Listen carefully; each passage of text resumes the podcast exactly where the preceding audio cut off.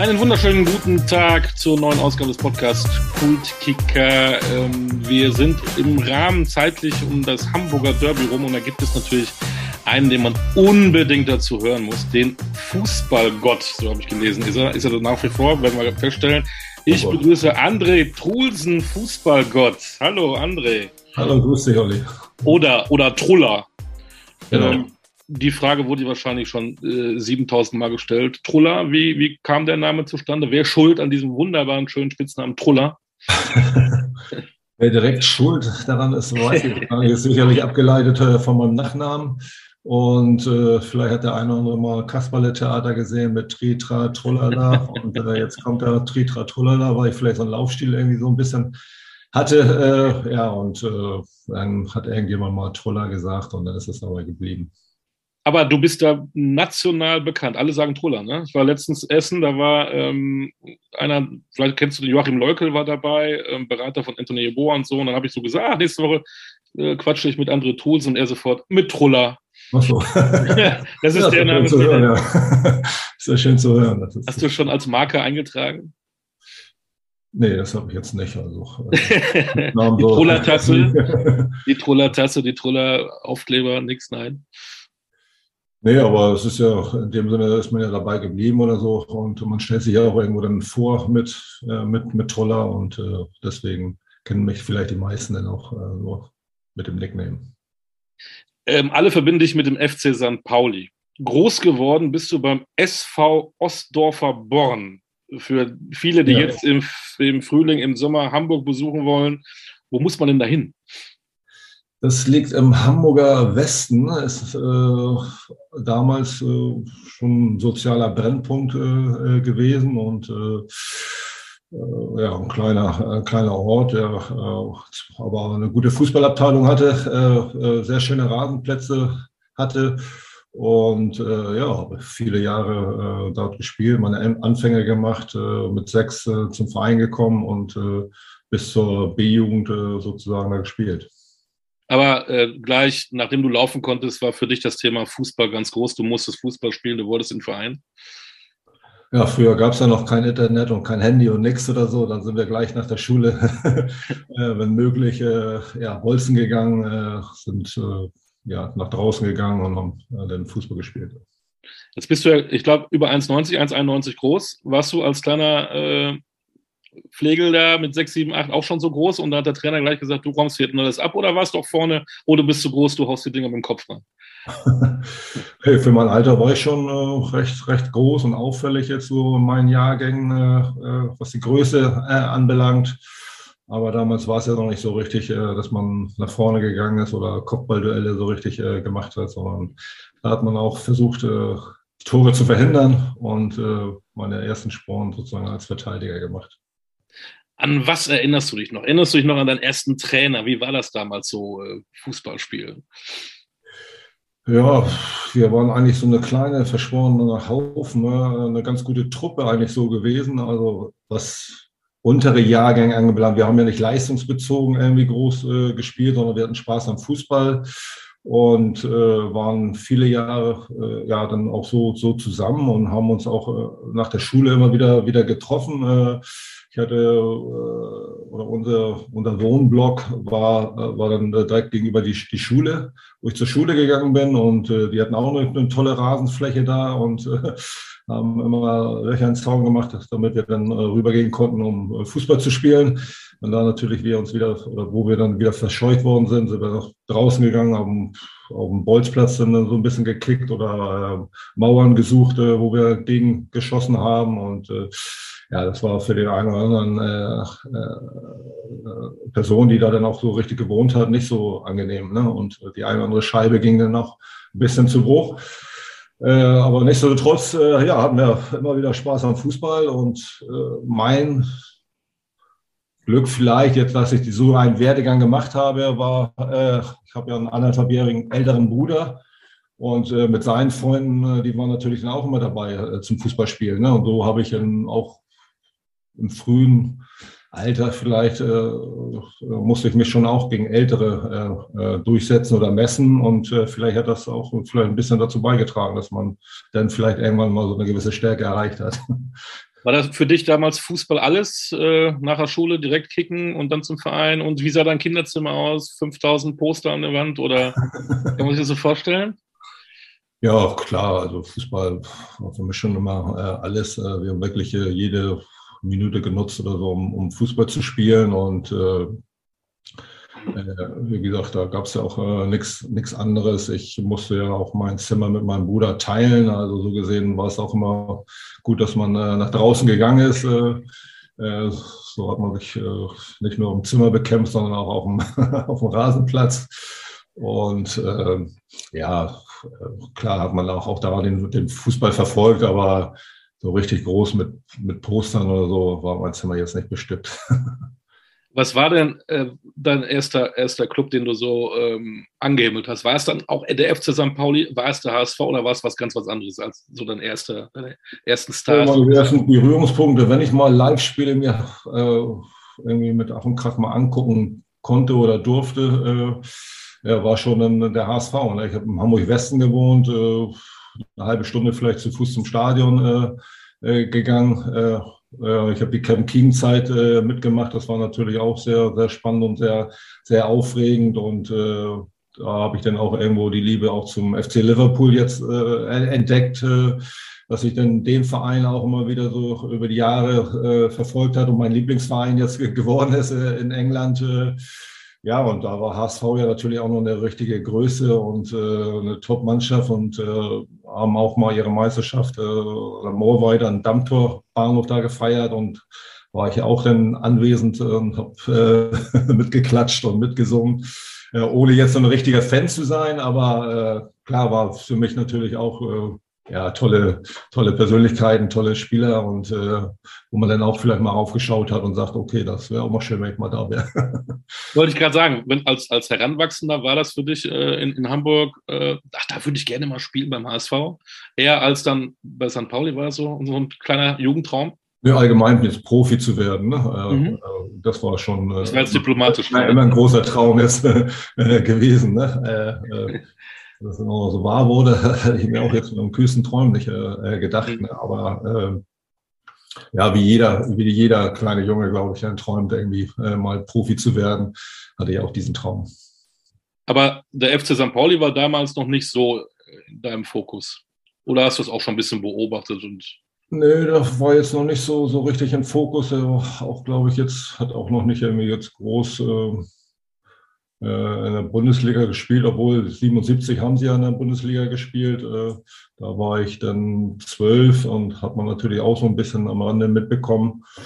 Äh, aber so wie jetzt alle Zehnjährigen in Deutschland, die eigentlich nur Bayern München als deutschen Meister kennen, war für mich jetzt natürlich HSV immer ein Blickpunkt gewesen, weil sie ja auch um die Meisterschaft mitgespielt haben. Das war ein bisschen spannender da oben, das ist richtig.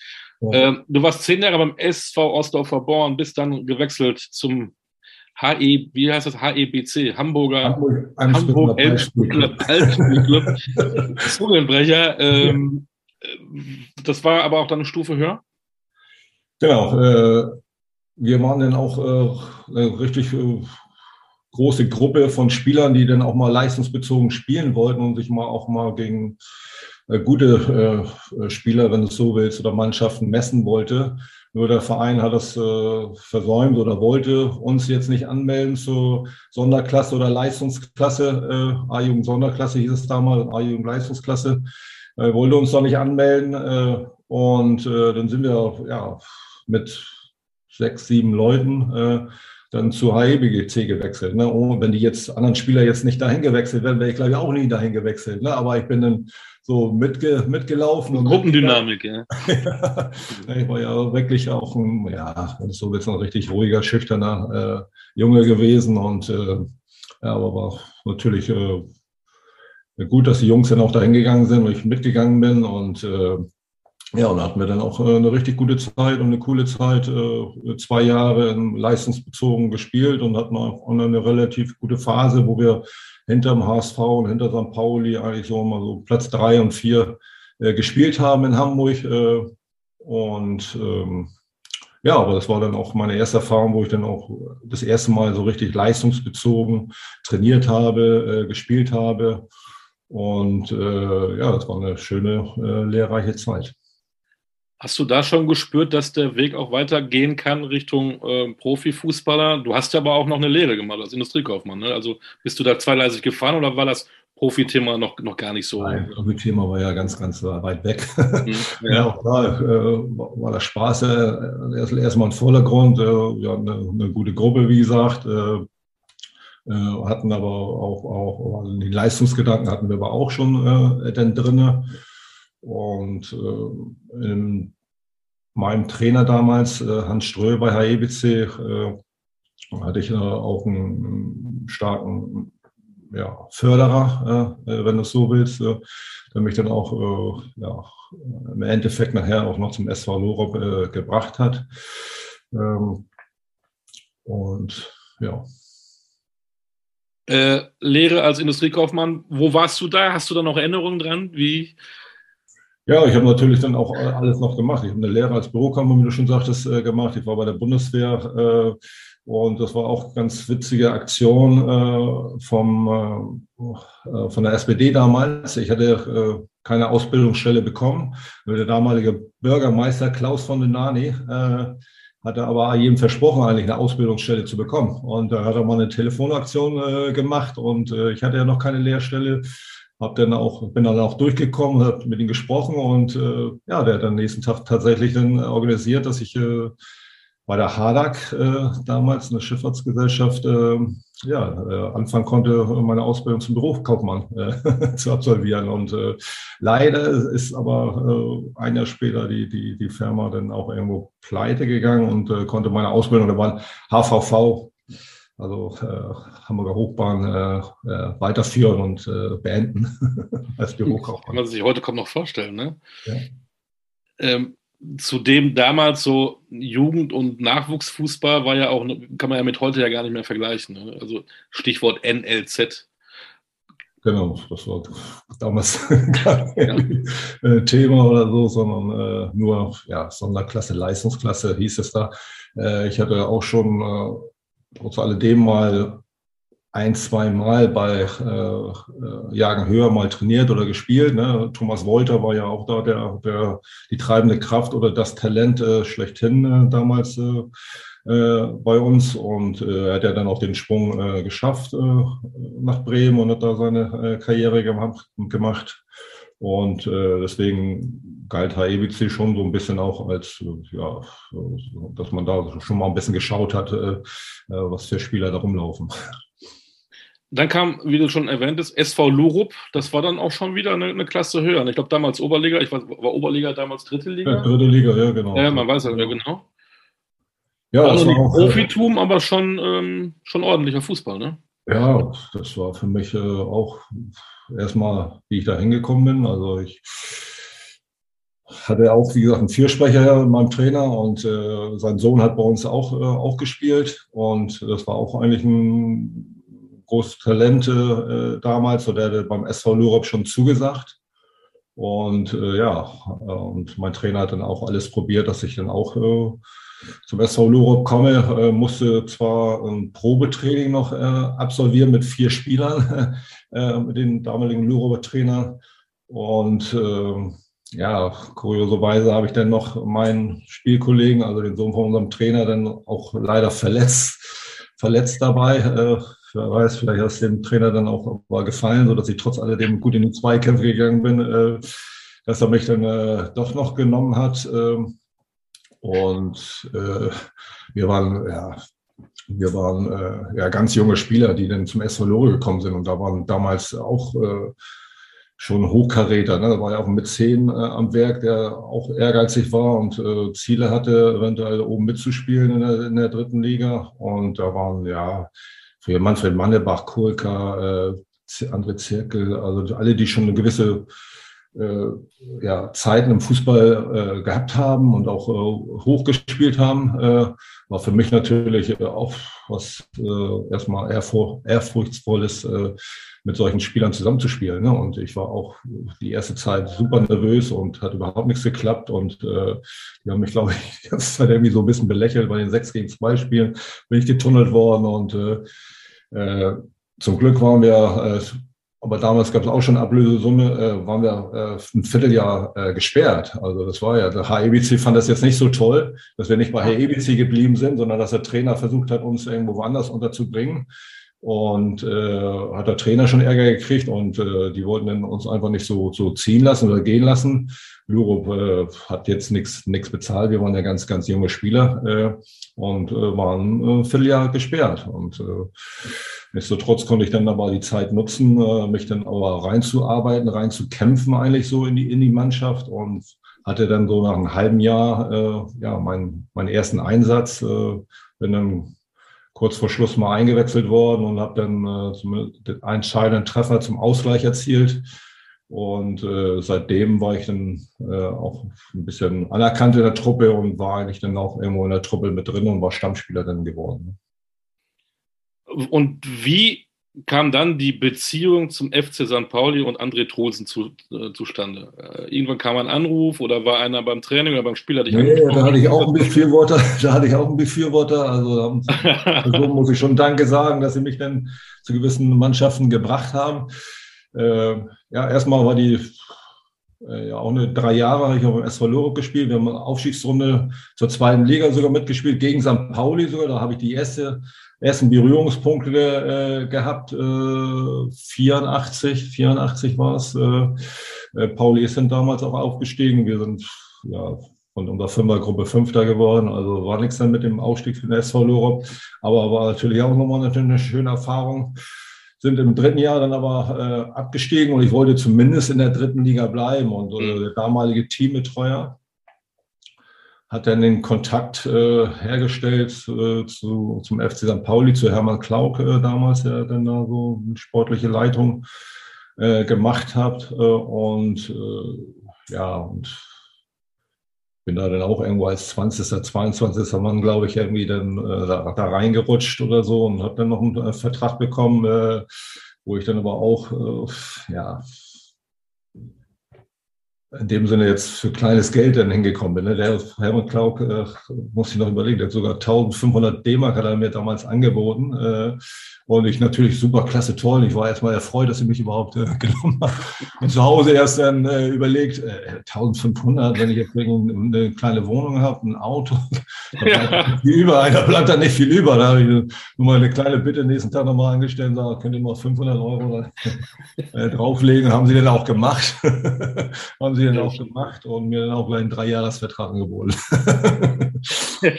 Aber genau, ohne Gehaltserhöhung. Drei, drei Jahre. Ja, genau. Nicht davon du zweieinhalb Unser Prämie dann vielleicht noch ein bisschen was verdient.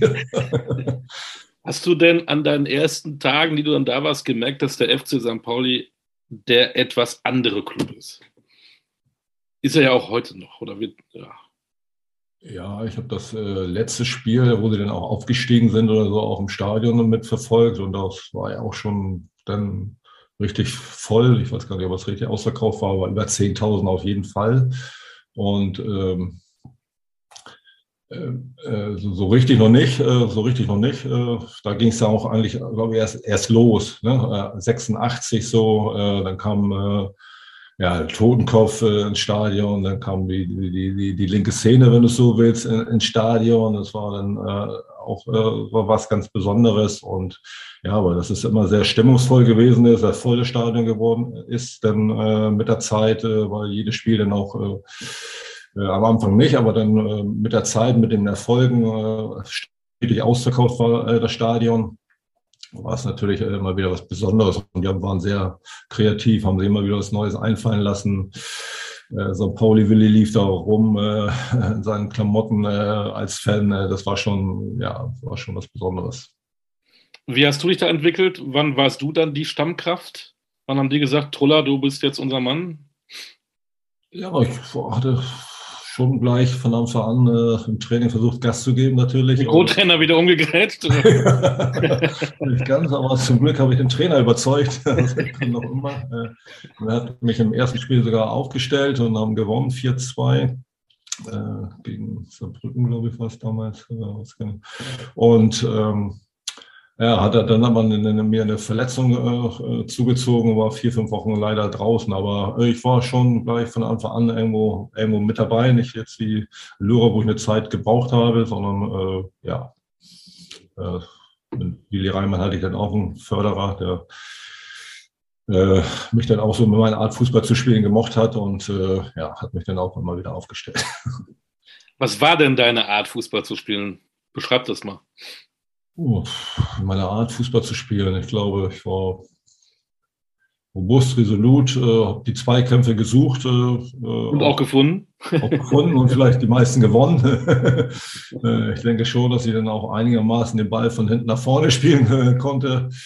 Äh, ja, in erster Linie war es ja irgendwo der reine Manndecker damals noch. Und ja, ich habe meinen Mann, äh, so gut es geht, immer versucht auszuschalten. Das ist mir ganz gut gelungen und ja, und nicht zuletzt auch dank dir, äh, durch deine Leistung, seid ihr dann aufgestiegen in die Bundesliga 88.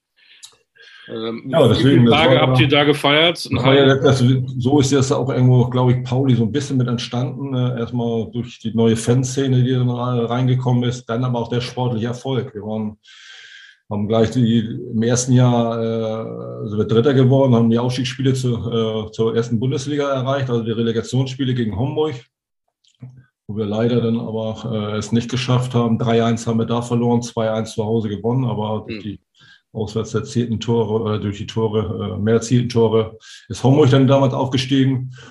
Aber wir haben es im zweiten Jahr geschafft, dann äh, gleich dann aufzusteigen. Und ähm, ja, das war für mich dann auch natürlich der, der erstmal der, der größte Erfolg äh, schlechthin. Und äh, weil die Mannschaft auch fast aus Hamburger Norddeutschen bestand, äh, um mal so sagen, äh, war das schon was Außergewöhnliches, ne? äh, äh, damals schon. Ne? Und äh, ist in St. Pauli dann auch so äh, erstmal so richtig wahrgenommen worden.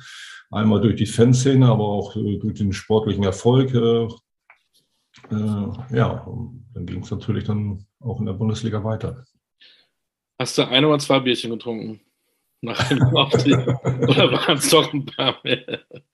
Ja, nee, das Was war, war da los? Was war da los am ja, Wir sind ja in Ulm aufgestiegen. Ich meine, da für unsere Verhältnisse dann auch schon, waren auch fast 800 bis 1000 Zuschauer dann in Ulm äh, äh, dabei. Da haben sie uns ja dann schon äh, abgefeiert und äh, ja, haben war die mit Muster lange getanzt oder so, ne? Die, die Fans waren hautnah irgendwo an den Fenstern oder so, von der Büste und so dabei. Wir haben die ganzen Klamotten rausgeschmissen und so. Und dann sind wir äh, nach Hamburg geflogen und äh, was dann am, am Flughafen äh, los war, die haben wirklich den Flughafen gestürmt. Also die haben uns am, wenn du so willst, du steigst aus dem Flugzeug aus, dann bist du mit dem Bus ja dann zur Halle gefahren und an der Halle standen sie schon. Also die sind richtig in, in, die, in den Flughafengebäude reingelaufen und reingestürmt und haben uns da, da frenetisch empfangen und äh, 3.000, 4.000 Zuschauer, äh, Leute waren da. Ne? Also das war Wahnsinn. Und dann sind wir äh, mit dem Bus, äh, ja, äh, zu unserer Feierstätte, wo wir dann äh, so ein bisschen für uns als äh, Mannschaft dann gefeiert haben, hingefahren. Aber damals gab es ja noch keine offenen Busse oder so. Da gab es eine kleine Luke oben auf dem, auf dem Bus und dann sind wir teilweise dann hochgeklettert äh, und äh, haben uns auf den Bus gesetzt, weil wir ja auch nur, muss ich mal vorstellen, das waren zwei Kilometer Autokurse vor uns, einen Kilometer hinter uns und sind dann mit Tempo zehn oder so oder fünf oder so äh, die Straße entlang gefahren und die Leute haben uns abgefeiert und äh, ja, wir haben uns dann auch natürlich nicht äh, lumpen lassen und sind dann auch noch schön an der Roten Baumchaussee so ein bisschen längs gefahren, wo, natürlich. wo der HSV zu Hause, zu Hause war.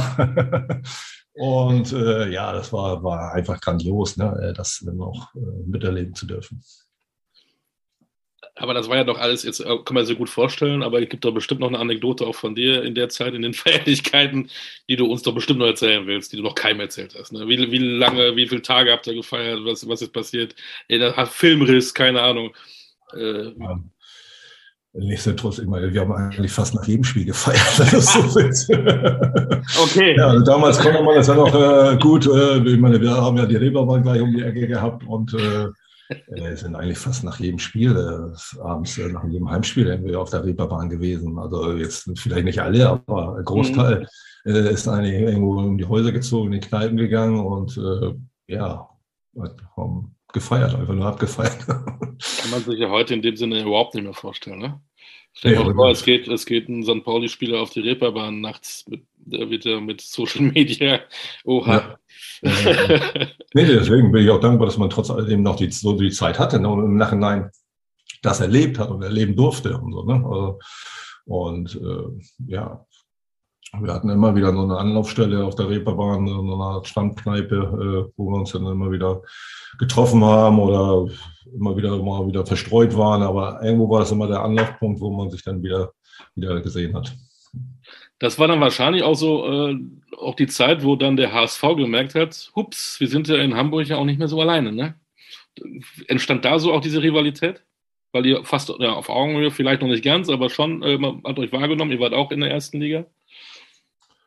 Ja, ich denke schon, dadurch, dass wir jetzt keine Fahrstuhlmannschaft in Engel waren, wir, also vielleicht im ersten Jahr nicht, aber im zweiten, dritten Jahr oder so haben wir uns dann, denke ich, schon äh, so als Konkurrent dann auch ein bisschen wahrgenommen. Ne? Wir waren äh, trotz alledem immer noch der, der kleine, kleine Verein, der arme Verein. Äh, aber das hat uns ja dann auch irgendwo ausgezeichnet, dass äh, arm gegen reich und klein gegen groß und äh, wir alles dafür tun oder so, äh, den großen äh, ja, weh zu tun äh, und zu besiegen. Ne? Und äh, ja, ich denke schon, dass da dann äh, die gemerkt haben, oder ist noch ein, noch ein anderer Verein in einer Stadt. Stimmt es das eigentlich, dass, dass auch äh, ein HSV-Trainer dich gerne geholt hätte?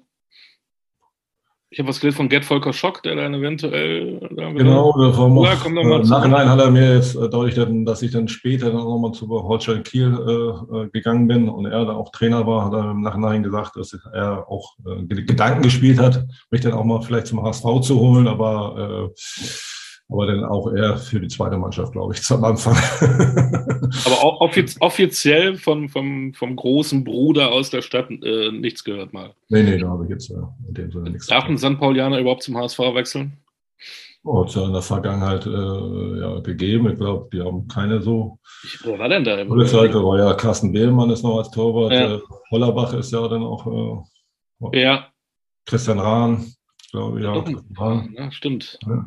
Noch ein paar. Aber, aber die haben sich aber vielleicht dann sportlich durchgesetzt und so gesehen haben sie dann auch noch ihren Weg gemacht. Aber ich denke schon, dass keine optimale Situation ist, weil du von beiden Seiten ja irgendwo Anfeindungen bekommst. Ne? Also erstmal die Paulianer, das geht ja gar nicht, dass man da äh, Verräter sagt so HSVer, wie könnt ihr nur unseren Paulianer holen ungefähr? Ne? Also ähm, schwierige Konstellation. Ich glaube, ich jetzt so keinen großen Gefallen getan. Äh, nach fünf Jahren St. Pauli bist du mal raus aus Hamburg.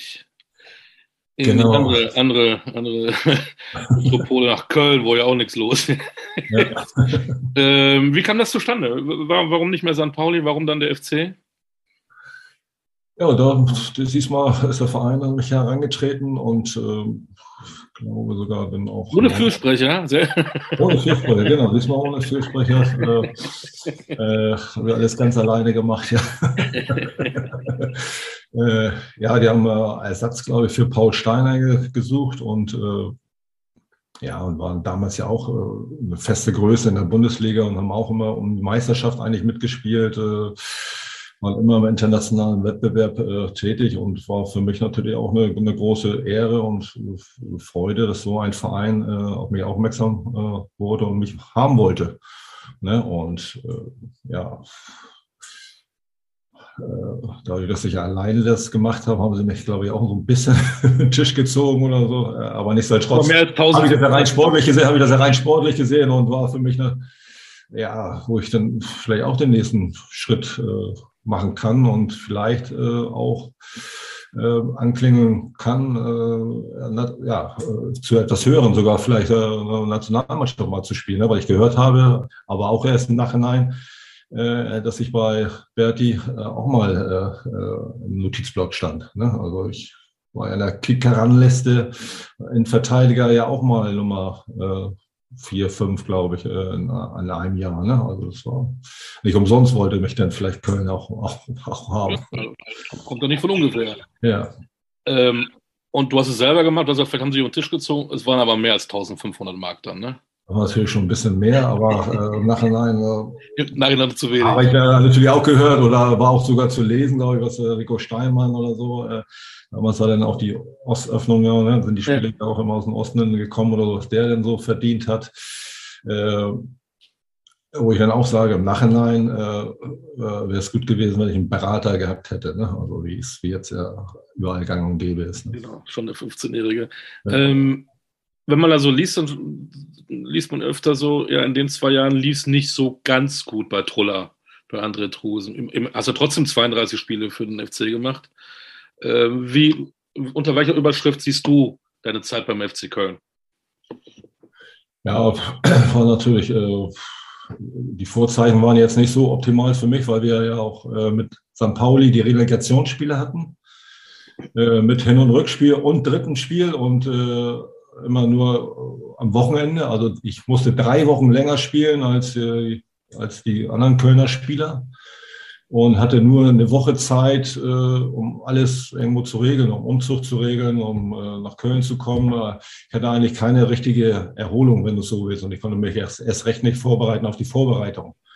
Und ähm, bin dann auch äh, irgendwo in der Halbserie auch in einem gewissen Loch gefallen, weil ich körperlich das gar nicht so richtig äh, absolvieren konnte. Hat man in der Vorbereitung auch schon, auch schon gesehen und gemerkt, dass ich äh, hier und da Probleme hatte, gewisse Laufeinheiten hundertprozentig äh, zu absolvieren. Aber nichtsdestotrotz habe ich das erste, ersten beiden Spiele von Anfang an gespielt und hat aber Dadurch, dass ich dann aber auch keine richtig gute Leistung gezeigt habe, äh, war der erste Eindruck äh, auch nicht so optimal. Ne? Weil beim Trainer, beim Verein, bei den Fans, im Umfeld, äh, wo ich dann auch in der ersten Halbserie sporadisch immer nur Einwechsler war, dann war ich mal draußen, nicht gespielt, dann habe ich immer wieder gespielt, aber war nie richtig wirklich Stammspieler. Ne? Mhm. Und äh, auch wieder da im Nachhinein, wo ich dann gehört habe, äh, André Golke und Dirk Zander haben ja auch noch den Verein gewechselt. Äh, die konnten, glaube ich, die ersten zwei Wochen der Vorbereitung ganz relax machen. Die Trainer sind drauf eingegangen, äh, auf die Relegationsspiele. Die wussten, man hatte nicht äh, viel Erholung. Und ähm, ja, die sind dann auch gut in die Saison reingekommen. Ne? War natürlich ein bisschen komisch, wo ich gedacht habe, in Köln, du ja die äh, Fußballlehrerausbildung äh, ja mal stattgefunden hat. Erich Rudlemüller, der mich damals ja auch geholt hatte, ist ja auch dann äh, Fußballausbilder geworden und äh, Rolf Herings, äh, damals war ja auch eine Ikone, was äh, äh, Fitness und Torwarttraining anbelangt, dass die gar nicht so richtig dann auf meine Relegationsspiele eingegangen sind, weil ich alles äh, 100 Prozent mitmachen musste. Ne? Ja, und dann ist das halbe Jahr, wie gesagt, nicht so, nicht so gut gelaufen. Und dann war ja Winterpause, hatte ich Pause, da konnte ich mich vorbereiten auf die Vorbereitung äh, für die Rückserie.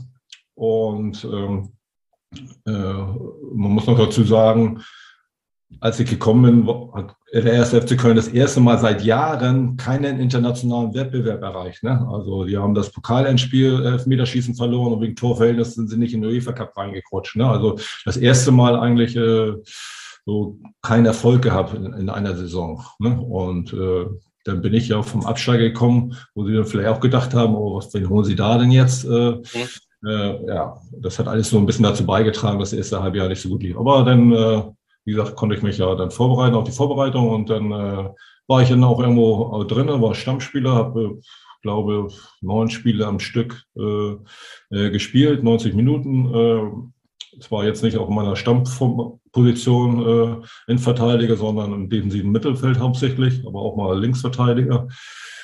Äh, aber ich habe gespielt und war drinne und habe mir leider dann aber im April einen Muskelbündelriss zugezogen.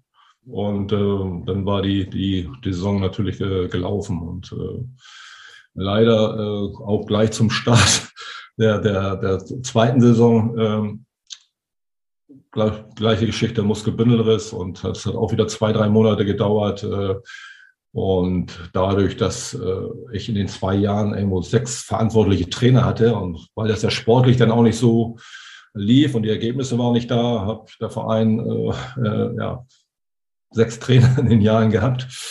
Äh, hat jeder auch immer wieder was Neues ausprobiert, den spielen lassen, den spielen lassen. Also jetzt konnte sich auch keine Mannschaft so ein bisschen herauskristallisieren. Äh, war es dann auch keine so einfache Zeit dann da, da in Köln. Aber was mich ja dann überrascht, da ist jemand, auch wenn die Zeit jetzt echt nicht so glücklich war, aber einer, der fast bei Bertis Buben gelandet wäre, der nach der ein gestandener Bundesligaspieler ist, trotz der Verletzung, der sich dann aber reamat, wie hieß das früher, reamateurisieren lässt ja. und tatsächlich wieder zu seinem alten Club SV Lurup zurückgeht. Gab es da ja. keine anderen Möglichkeiten im, im Profifußball? Äh, doch, hatte ich, natürlich, hatte ich natürlich gehofft, aber äh, Köln hat äh, damals äh, für mich auch damalige Verhältnisse eine Million D-Mark äh, bezahlt an Ablösesumme. Und die wollten sie natürlich so ein bisschen auch, äh, auch wieder raushaben. Ne? Also hatte ich dann auch eine relativ hohe Ablösesumme. Mhm. Äh, weiß jetzt nicht, äh, wenn da ein Verein interessiert gewesen wäre oder so, was äh, die hätten zahlen müssen. Aber äh, dadurch, dass ich jetzt äh, auch nicht regelmäßig gespielt habe, kein Stammspieler so denn in dem Sinne war, äh, äh, äh, kam dann irgendwo kein, kein Verein. Und äh, ich war dann aber für, ab 1.11. für jeden Amateurverein spielberechtigt ne? äh, ohne jetzt Ablösesumme jetzt irgendwie zahlen zu müssen. Und äh, ich gesagt, okay, die, die, was weiß ich, vier Monate äh, gebe ich mir Zeit, einen Verein zu finden. Wenn ich dann keinen Verein finde, dann äh, spiele ich für euch. Das habe ich dem SV Lorup dann relativ auch äh, frühzeitig schon, auch schon, schon gesagt. Äh, und ja, und so ist es dann auch gekommen. Ich habe keinen Verein gefunden und äh, wollte aber, aber, aber Fußball spielen und äh, habe mich dann, dann wieder äh, ja, SV Lorup angeschlossen so gesehen war es im Nachhinein ja auch nicht verkehrt, weil auch wenn man mal zwei Schritte zurück macht, kann man wieder einige Schritte nach vorne machen. Ja. Und dann Déjà-vu, wieder St. Pauli. Also manche Karrieren sind echt kurios. Ähm, ja. Im Vergleich zu deinem ersten Wechsel von Lurup nach St. Pauli, was war da jetzt anders? Hattest du wieder einen Fürsprecher? Hattest du einen Berater? Hast du das alle ja, alleine angeklopft? Ich hatte, ich hatte keinen, deswegen, ich hatte keinen Berater, aber einen Fürsprecher, einen Seppo Eichkorn äh, damals gehabt. Der wollte mich eigentlich schon äh, nach meiner Köln-Zeit wieder zurückholen. Aber äh, äh damalige Manager Wehling bei St. Pauli äh, wollte das irgendwo, irgendwo nicht. Äh, und äh, ja, so gesehen musste ich ja nochmal den Gang dann noch ein weit tiefer noch zurückgehen zum SV Lorop. Aber der Kontakt ist immer äh, da, da geblieben und äh, ja, Seppo wollte mich dann aber unbedingt haben. Und äh, dann hat das zum Glück auch äh, dann geklappt mit St. Pauli. Und das lief gut, ne? Drei Jahre Bundesliga. Du warst Hamburgs Fußballer des Jahres. War das die beste zuerst lief, das ja nicht, zuerst lief das ja leider nicht so gut. Äh, äh, auch da musste ich mich dann wieder ein bisschen reinkämpfen und äh, dem Trainer überzeugen, weil es gab da auch Differenzen zwischen dem Manager Wehling und äh, Eichkorn. Hm. Und äh, den Kampf hat dann auch damals dann Wehling gewonnen und eine Woche Vorbereitung ist dann Sepp Eichkorn ausgeschieden und ist ein neuer Trainer gekommen mit Uli Maslow. Ist ein äh, neuer Trainer gekommen, der aber hauptsächlich sich da irgendwo, glaube ich, in den arabischen äh, Ländern aufgehalten hat und äh, jetzt äh, uns Spieler jetzt auch nicht so, so richtig kannte äh, und mich auch jetzt nicht so richtig auf dem Zettel hatte, weil er dann irgendwo gesagt hat, wer da letztes Jahr da gespielt, wer hat letztes Jahr da gespielt. Ich habe gesagt, ich weil SV Lore in der dritten Liga habe ich da gespielt. Okay, geh du mal nach links und die anderen so sozusagen nach rechts und äh, ja, war auch irgendwo außen vor die ganze Vorbereitung bei, äh, bei ihm und äh, äh, dann habe ich dann auch mal das Gespräch gesucht und dem Trainer dann gesagt, du Trainer, ich habe schon ein paar Spiele gemacht, bin eigentlich wieder zurückgekommen, wollte Verantwortung übernehmen. Äh, und äh, dann habe ich mich mal auch mal in der Vorbereitung ein Spiel von Anfang mal spielen lassen. Und das war dann aber auch nicht so, so, so toll. Ne? Da haben wir auch äh, nicht gut gespielt als Mannschaft und äh, ich auch nicht. Und äh, so nach dem Motto, ja, was ist das für einer? Ne? Den kann ich eigentlich gar nicht gebrauchen. Und äh, ja, war im ersten Spiel auch äh, gar nicht im, im Kader und äh, musste ihn dann äh, leider musste ihn dann drei Tage später nach dem ersten Spiel bei einem Freundschaftsspiel überzeugen, dass ich doch was kann. Äh, was mein Glück dann irgendwo war, obwohl er mir gesagt hat, du, wir haben gegen Oberligisten Hamburg irgendwie gespielt, äh, gegen Elmshorn war es. Ähm, du, schalt nur der Mann aus, bleib hinten und wir gewinnen, weiß ich, 5, äh, 2 und ich mache ich mach sogar in dem Spiel drei Tore. oh, wow. Und äh, ja, seitdem war ich dann auch wieder bei ihm irgendwo angesehen oder drinne äh, in der Mannschaft und äh, habe mich dann auch da wieder erstmal zum Stammspieler entwickelt und äh, war später sogar in seinem Mannschaftsrat dann auch äh, mit, mit, mit drin. Wie ist das so, wenn man dann der beste Fußballer Hamburgs ist, wenn die Fans André Trusen Fußballgott rufen? Was, was geht da in einem vor? Gänsehaut, ne? Gänsehaut pur. Äh, nein, ist ja natürlich äh, was Schönes oder so, ne? wenn du, wenn du dein Name gerufen wird, wenn äh, abgefeiert wirst und äh, ja, auch als Hamburger, zum Hamburger Fußballer des, des Jahres gekürt zu werden, das ist wenigen St. Paulian Jahren, äh, irgendwie äh, vergönnt gewesen, weil HSV natürlich immer über allen steht und die, die immer die meisten äh, Stimmen, so, wenn du so willst, äh, bekommen. Äh, aber äh, ja, das war natürlich eine tolle Auszeichnung, ja. Du hast 409 Spiele für den Club gemacht, für den Kiez-Club. Nenn mir mal deine drei markantesten, wichtigsten Spiele, wo du sofort sagst, ey, da war ich scheiße oder das sind meine drei Glücksspiele oder da war was los. Hast du so, so, so drei, die sofort in Erinnerung kommen? Das erste, das letzte, keine Ahnung. Das erste wäre natürlich dann ganz klar das äh, Spiel in Ulm. 1-0 äh, Aufstieg äh, in, die, in, die, in die erste Liga, das erste Mal Bundesliga spielen zu dürfen oder so. Das war schon ein ganz, ganz toller Moment. Ganz ein tolles Spiel. Ähm, ja, als Hamburger einmal ein Negativerlebnis, muss ich ehrlich sagen. Auch ähm, äh, dass Willi Reimer mich äh, beim ersten Derby äh, nicht aufgestellt hat. Äh, war, waren wir aber noch Zweitliges, HSV Erstliges, war DFB-Pokalspiel. Und äh, ich habe mich schon so richtig gefreut und weil ich ja vorher auch gespielt habe, äh, habe mich schon richtig gefreut. Äh, erste Derby äh, im Volksparkstadion, 60 oder nee, 70.000 ungefähr äh, waren im Stadion. Äh, Abendspiel, das war gigantisch. Und dann ja, dann stellt er mich nicht auf.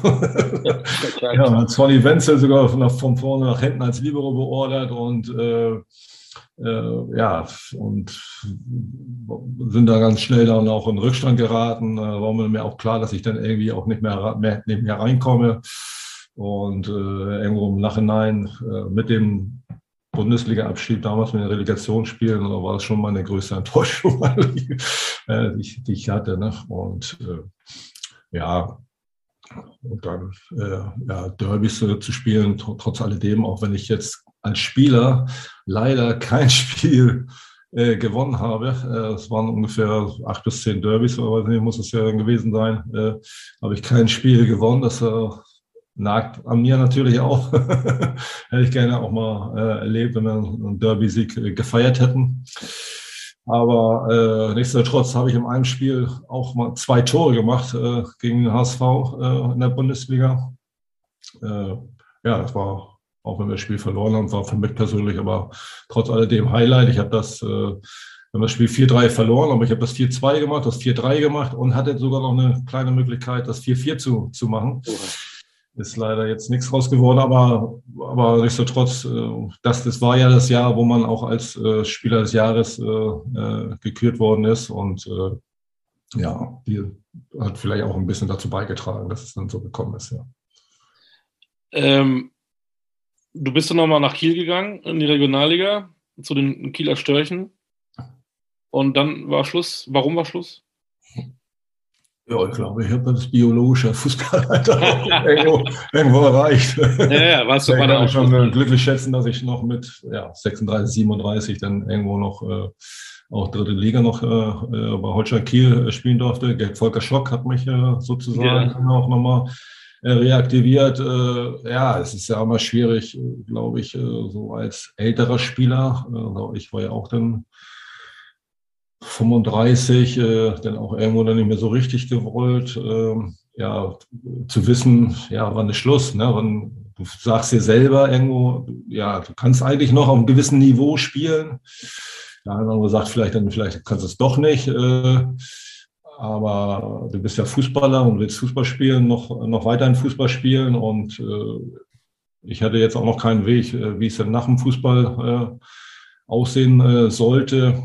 Und äh, Pauli hatte mir damals dann auch keine Perspektive aufgezeigt, so, so nach dem Motto, bleib doch und äh, kannst doch äh, deine erste Spuren sozusagen als äh, irgendwo Trainer im Jugendbereich oder so, so, so verdienen.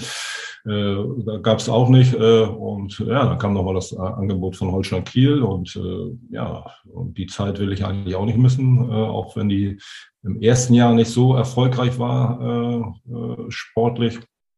Äh, und ich mir dann auch Bandscheibenverletzung mir zugezogen habe, operiert worden bin, äh, hat der Verein aber da die Signale ausge äh, ausgesetzt, zu sagen, du, wir wollen dich ja irgendwo einbinden. Wir wissen jetzt nicht, wie es mit deinem Rücken wird. Schaffst du das zweite Jahr noch? Mach doch äh, äh, spielender Co-Trainer äh, in, der, in der zweiten Mannschaft. Ja, und das war dann auch damals noch Oberliga, äh, ne? also eine Klasse tiefer nur. Und ja, das habe ich dann auch, auch, auch gemacht und habe da irgendwo äh, die ersten Anfänge als, als Co-Trainer dann auch machen können. Äh, die kleinen Scheine, Trainerscheine äh, gemacht, B-Schein gemacht. Äh, und ja, das war dann auch eine gute und lehrreiche Zeit. Wir waren auch Oberligameister geworden. Das war ja auch trotz alledem was, äh, was, was gut ist und hatte sogar noch ein äh, paar Einsätze sogar in der ersten Mannschaft auch noch, habe ich da auch noch weiter ausgeholfen. Also äh, war trotzdem eine, eine, eine, gute Zeit im Nachhinein, äh, äh, wo ich dann irgendwo, wo der Weg da als, als Co-Trainer dann äh, geworden ist. Genau, dann ging es los mit der Trainerlaufbahn. Du hast eben schon alleine von sechs Trainern in zwei Jahren beim FC Köln, ersten FC Köln äh, gesprochen. Ähm, welcher Trainer hat dich denn am meisten beeindruckt in deiner Spielerlaufbahn? Puh. Uli Maslow war es, glaube ich, nicht.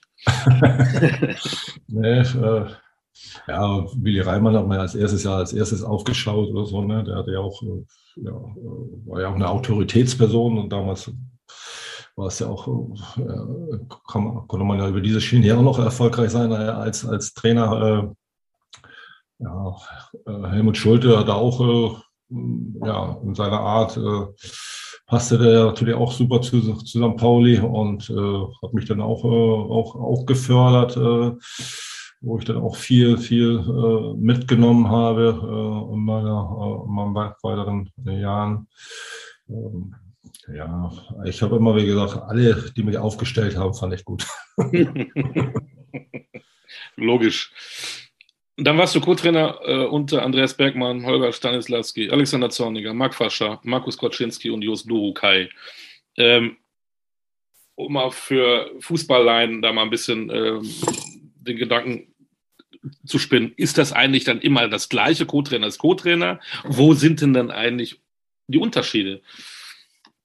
Hat, gibt der eine dir mehr Verantwortung oder bist du bei dem anderen nur, nur eine Hütchenaufsteller oder wie? wie, wie äh, ja, so kann man es eigentlich so, so, ein bisschen, so kann man es eigentlich so ein bisschen betrachten oder so. Äh, es gibt natürlich auch Trainer, äh, die wenig abgeben, die viel äh, selber machen, selber machen wollen und äh, äh, nichtsdestotrotz habe ich wie gesagt, war Holger Kiel oder Volker Mann schon äh, aus lernen können. Aber bei Andreas Bergmann, äh, der mir auch sehr viel Vertrauen äh, entgegengebracht hat und äh, der mich äh, äh, ja auch, auch gefördert hat, so, so als Trainer, mich nicht als äh, Spieler oder Ex-Spieler gesehen hat, sondern äh, das, was ich mache, dann auf dem Platz äh, im Training oder während des Trainings, das war ja auch mein Bestreben. Ich wollte nicht äh, anerkannt werden, weil ich mal toll Fußball gespielt habe, sondern jetzt wollte ich einen neuen Weg gehen. Und jetzt wollte ich dann irgendwo äh, Trainer, Co-Trainer sein und äh, da sollten mich dann auch die, die Leute äh, dann irgendwann beurteilen. Ne? Und äh, da waren die Anfänge natürlich äh, auch, auch gut, weil ich auch viel äh, Verantwortung äh, bekommen habe unter Andres Bergmann und Holger Stanislawski. Äh, und es gibt natürlich aber auch andere, andere Beispiele, wo man nicht mehr so viel äh, machen durfte und irgendwo äh, ja, nebenbei lief. Als äh, der jetzige Supermarktchef Olga Stanislawski ähm, deinen Trainerschein machen musste, warst du ja auch in erster Position, warst du auch Cheftrainer. Hast du auch nicht Blut geleckt? Hast du nicht da gesagt, das will ich eigentlich, das ist eigentlich mein Ding, ich will Cheftrainer werden?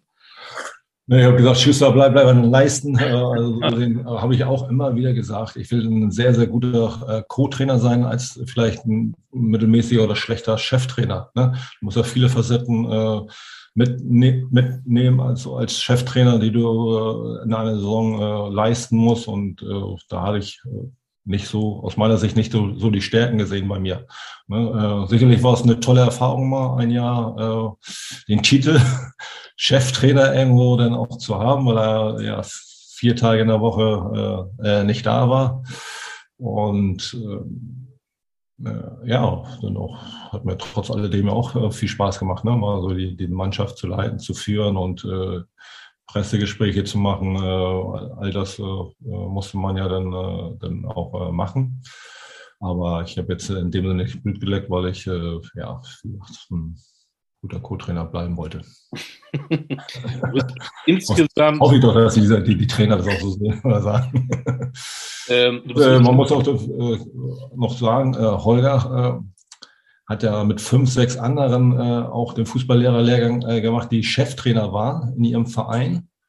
Und äh, er war der Einzige, der äh, wirklich, den, wenn es so wird, die Saison überlebt hat. Ne? Alle anderen wurden frühzeitig äh, entlassen und äh, er das als Einziger geschafft. Und äh, er hat dann auch gesagt im Nachhinein, äh, du, die anderen Trainer, die waren jede Pause nach wenn es vorbei war, hingen die am Telefon, haben ihren Co-Trainer gesagt, was sie machen sollten und haben sich erkundigt. Und, und er hat mich aber irgendwo machen lassen. Er hat gesagt, du, das und das natürlich äh, schwerpunktmäßig äh, könntest du machen, aber er hat mich machen lassen und äh, war jetzt nicht irgendwie groß äh, am Telefon und hat gesagt, äh, ja, wie, wie hat es ausgeschaut oder so, ne? sondern äh, äh, das hat äh, sehr gut funktioniert. Äh, ja, wie gesagt, hat einen großen Vertrauensbonus bekommen von ihm und das hat ja dann im Endeffekt auch sehr gut geklappt.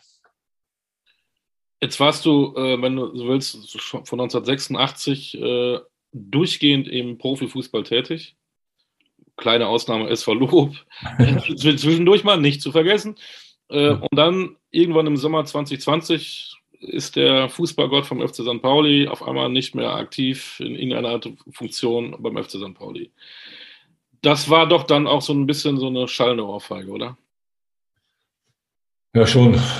Das tat schon äh, richtig weh. Da hatte ich auch äh, eine Zeit lang auch irgendwo ein bisschen dran zu knappern. Äh, erstmal äh, was für uns alle Beteiligten ja äh, mit Corona ja auch ein ganz, ganz schwieriges Jahr. Äh, normal sind die Saisons ja auch Ende Mai, Mitte Mai, Ende Mai zu Ende. Du hast einen Vertrag bis zum 30.06.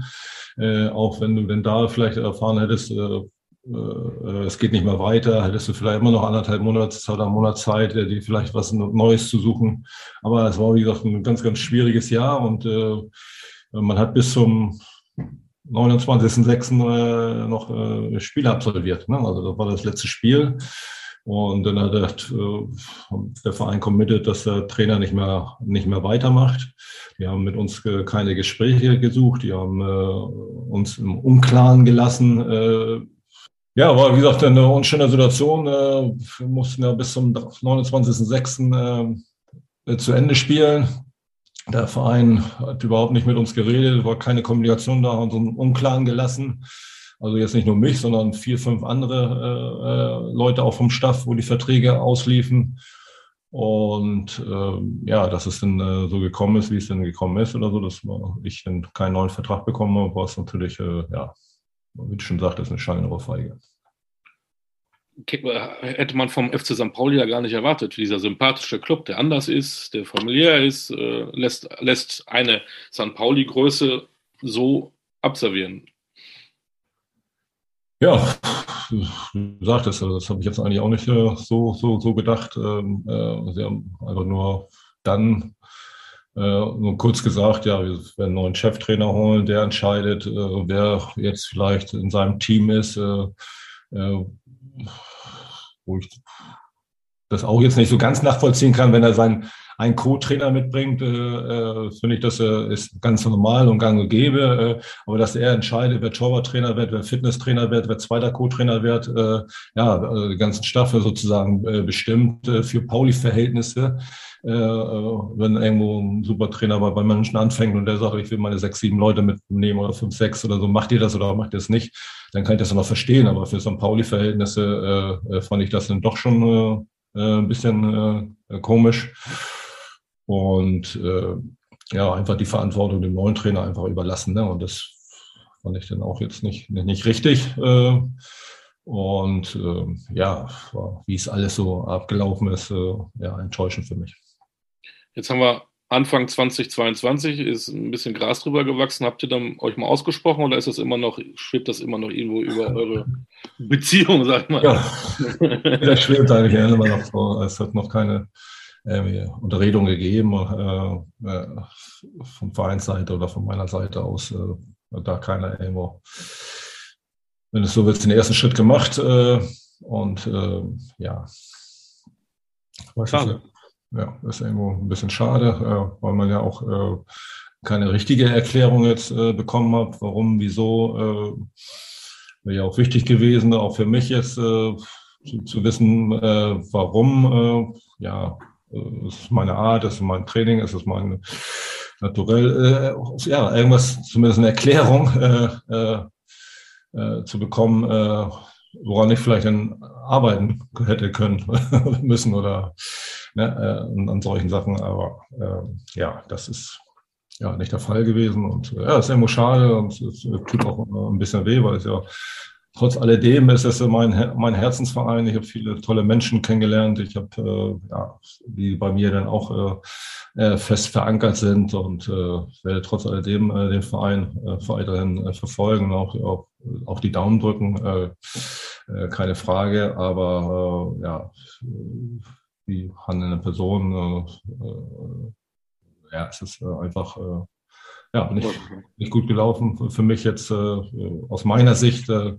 vielleicht eine andere Meinung, weiß ich nicht, aber ja, aber auch, ja. Aber stimmt das, dass, ähm, dass es ein, einen Menschen gibt mit dem Nachnamen Trulsen, der dort in der, im Nachwuchs Co-Trainer ist?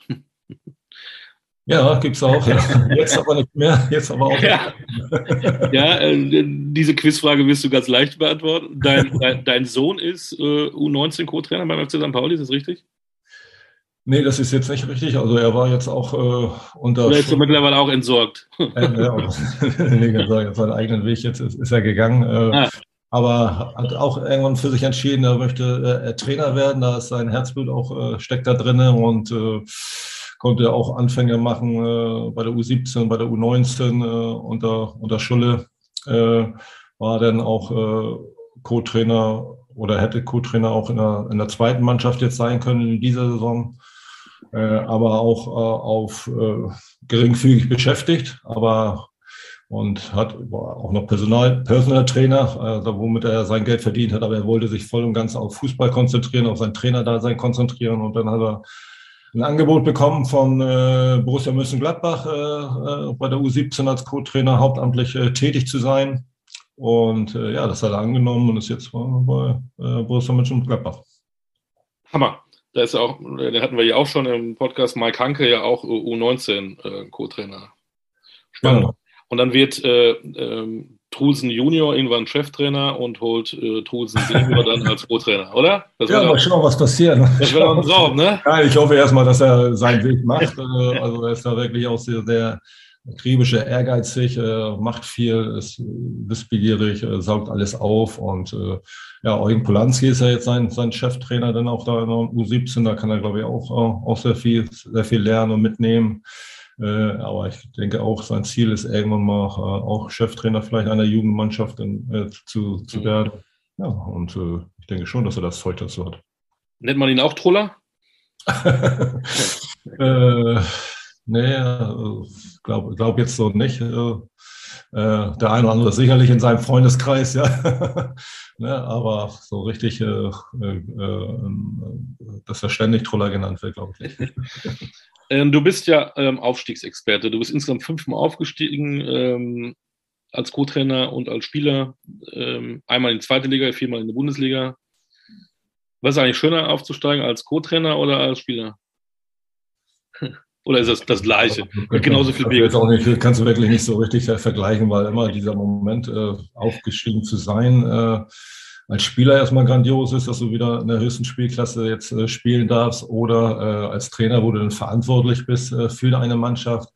und es über eine ganze Saison irgendwo dann geschafft hast, irgendwo ein gewisses Ziel zu erreichen, wenn noch nicht mal das Ziel ausgesprochen war, Aufstieg, aber trotzdem erreicht zu haben, äh, ist das schon äh, äh, was Besonderes, ne? weil das ja über einen längeren Zeitraum äh, geschehen ist, äh, dass du erfolgreich bist und äh, ja, da kannst du, das kannst du nicht vergleichen. Jetzt haben wir in Hamburg zwei Mannschaften, die aufsteigen können. Vielleicht steigen sie auch beide auf. Äh, was ist dein Tipp? Der FC St. Pauli oder der HSV? Der FC St. Pauli und der HSV? Nur der HSV, nur der FC St. Pauli? ja, das ist jetzt nicht einfach zu beantworten. äh, natürlich hat St. Pauli das äh, richtig gut gemacht in der, in der Hinserie, ne? in der ersten Hälfte der, der, der Saison. Ne? Also, wie sie auch äh, gespielt haben, die Art und Weise, äh, überzeugend, äh, überlegen, äh, äh, ja, die Spiele dann auch nach Hause gebracht. also war, war richtig, richtig, richtig gut und stehen dann auch zu Recht da oben. Äh, man sieht ja dann auch, die, die Bundesliga-Absteiger brauchen dann auch äh, eine gewisse Zeit, um irgendwo wieder äh, richtig anzukommen. Aber Bremen kommt natürlich auch jetzt so ein bisschen mit, mit, mit, mit Wucht nach vorne. HSV hat aus meiner Sicht das auch spielerisch nicht so schlecht gemacht. Die haben auch wir wissen auch, wie sie Fußball spielen wollen und der auch eigentlich attraktiv ist und nach vorne ausgerichtet ist. Und haben aber viele Spiele äh, eigentlich wieder abgegeben, wo sie nur einen Punkt geholt haben, äh, wo sie es nicht nach Hause gebracht haben, haben, glaube ich, drei, vier, fünf Spiele immer wieder 1-0 geführt und 1-1 äh, gespielt. Äh, ja, das sind natürlich Punkte, die dann äh, irgendwo dann vielleicht fehlen oder fehlen können.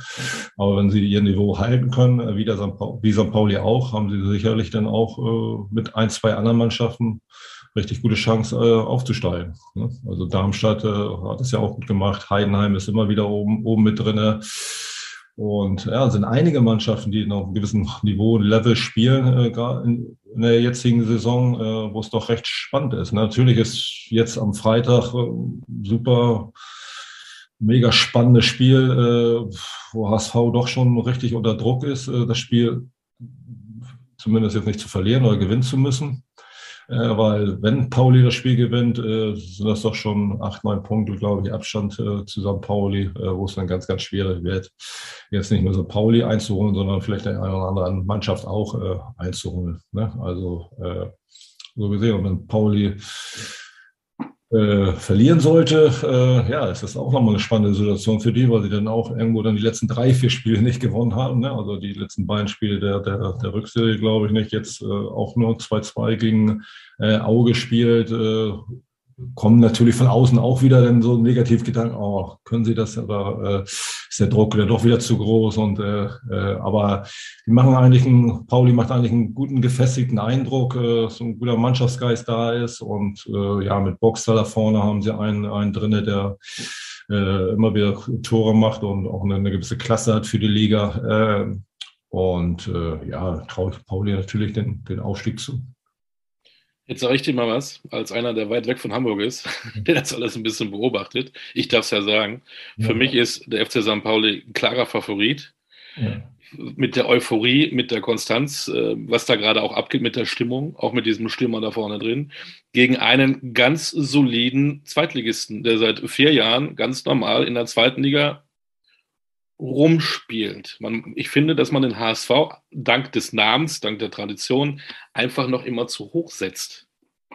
Und immer wieder erwa erwartet wird, auch von außen, der HSV muss ja aufsteigen. Genau, der Erwartungsdruck ist ja eine ein ganz etablierter Zweitligist in meinem Auge. Und deswegen ist ja.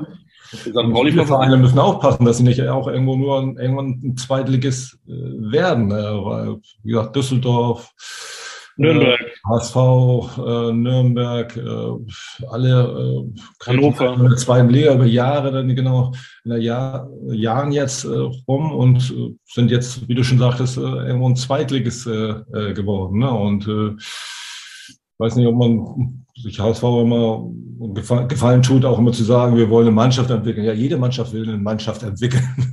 ne? Aber man muss ja trotzdem irgendwo was, äh, irgendwo hin und irgendwo ein Ziel verfolgen. Natürlich tut man sich dann auch keinen Gefallen, wenn man sagt, ja, wir wollen aufsteigen und dann jedes Wochenende wieder damit konfrontiert wird, ja, mit solcher Leistung könnt ihr aber nicht aufsteigen. Ne? Äh, so gesehen will man ja da auch äh, den Ball flach halten, äh, ruhig sein. Ich denke schon, dass sie den Anspruch haben, intern aufsteigen äh, äh zu wollen. Und den Druck machen sie sich vielleicht auch dann äh, intern. Aber äh, wie gesagt, das ist auch ein langer, langer Weg. Äh, über 34 Spiele, äh, dann wirklich dann am Ende die ersten beiden Plätze äh, zu belegen. Ne? Und äh, deswegen muss man auch trotz alledem auch irgendwann mal ruhig Ruhe bewahren und, und wirklich von Spiel zu Spiel schauen. Aber wie gesagt, das Spiel jetzt am, am Freitag äh, ist schon irgendwo richtungsweisend. Wenn du jetzt 1500 deutsche Mark setzen müsstest, nenn mir deine drei äh, Aufstiegsaspiranten. Erster, zweiter, dritter Platz Relegation zweite Liga. Wie wird sich ändern? Wie, wie, wie wird es enden am, im Mai? Äh, ich glaube schon, dass äh, ja, es ist schlagen. Ich weiß jetzt nicht, wie konstant Darmstadt denn auch äh, ist. Die aber zwei gute Stürmer hat da vorne, ne? Darf man auch nicht vergessen. Ja, ja, die haben auch äh, gute Stürmer da vorne. Äh, und äh, ich traue es wirklich Bremen jetzt zu, dass sie den Sprung schaffen muss ich ehrlich sagen. Und dadurch, dass Paul jetzt den, den kleinen Vorsprung hat, äh, glaube ich schon mit äh, Pauli, Bremen, Darmstadt, HSV und so. Das wieder so. Also mit HSV wieder undankbarer Vierter, okay. Ja. Äh, über, über Schalke haben wir gar nicht geredet im Übrigen. Ja. Der Name fiel gar nicht. Ja, das, die haben zwar individuelle Klasse, aber da finde ich, äh, haben sich ja auch noch nicht, noch nicht so richtig wirklich auch als Mannschaft äh, äh, gefunden und Terotte, äh, klar, macht er immer wieder seine Tore, aber hat auch beim HSV gesehen, dass Rückserie dann auf einmal auch nicht immer so alles so super lief äh, und auch er die Tore nicht dann gemacht hat. Und wenn das nur auf einen Spieler so ein bisschen ausgerichtet ist, ja, dann kriegst du dann vielleicht hier und da irgendwann Probleme. Und äh, die spielen jetzt nicht so, so gut oder so konstant auch auf einem gewissen Niveau. Also ich glaube, dass sie das dann auch nicht äh, packen werden. Oder zum Schluss muss man natürlich fragen, ähm, geht das Herz auf, wenn man mit dir über Fußball redet, das merkt man richtig, das Strahlen in den Augen. Was machst du denn zurzeit? Wann sehen wir dich wo wieder? Ähm, sollen wir noch ein Bewerbungsvideo? Äh, ja, gerne. Soll der HSV wieder schalten und ich kann anrufen und sagen, Trola, komm zu uns zum HSV und bring uns nach oben, weil du bist unser, unser Aufstiegsexperte. Mach mal mit dir. Wie sieht's, was, was, was treibst du so? Was, was machst du? Ja, natürlich. Ich, ich, ich schaue natürlich viele Spieler. Ich sichte mich weiter. Ich, ich äh, habe ja auch äh, ein Fernstudium absolviert, äh, eine Spielanalyst im Profifußball, äh, äh, mache äh, Workshops, äh, ja, halte den Kontakt natürlich aufrecht äh, bei äh, gewissen äh, Leuten, äh, versuche natürlich äh, irgendwo wieder ins, ins äh, Geschäft zu kommen. Äh, ja, ich, dadurch, dass ich dann auch äh, viel gern und viel und gerne äh, Fußball schaue und Spiele mir angucke, Spiele sichte, äh, äh, ist natürlich auch Scout eine, Alternative, die man da machen gerne machen möchte. Und ja, ich halte meine Augen und Ohren weiter offen, dass ich hoffentlich dann wieder irgendwo fest angestellt bin. Da drücken wir alle Daumen für. Wir wünschen dir alles, alles Gute, dass du bald wieder im, im Fußballbereich tätig bist. Wichtigste ist, bleib auf jeden Fall gesund. Genau, das ist allgemein das Wichtigste. Ja. Das ist das Wichtigste und äh, wir gucken da mal, was da in Hamburg so alles passiert noch in, in dieser Saison. Spannend, spannend, spannend. Ja, das, das denke ich auch. Also wie gesagt, jetzt sind da zwei Mannschaften oben mit drin und das wird bis zum Ende äh, richtig spannend werden und äh, mal schauen, wer es am Ende wird in der zweiten Liga. Ganz genau. André Truller-Thulsen, vielen Dank. Das war der Podcast Kultkicker für heute. Danke, André. Ich würde sagen, dann die nächste Folge und wieder ein spannender Kultkicker bei uns im Podcast. Alles Gute, bis bald. Ciao.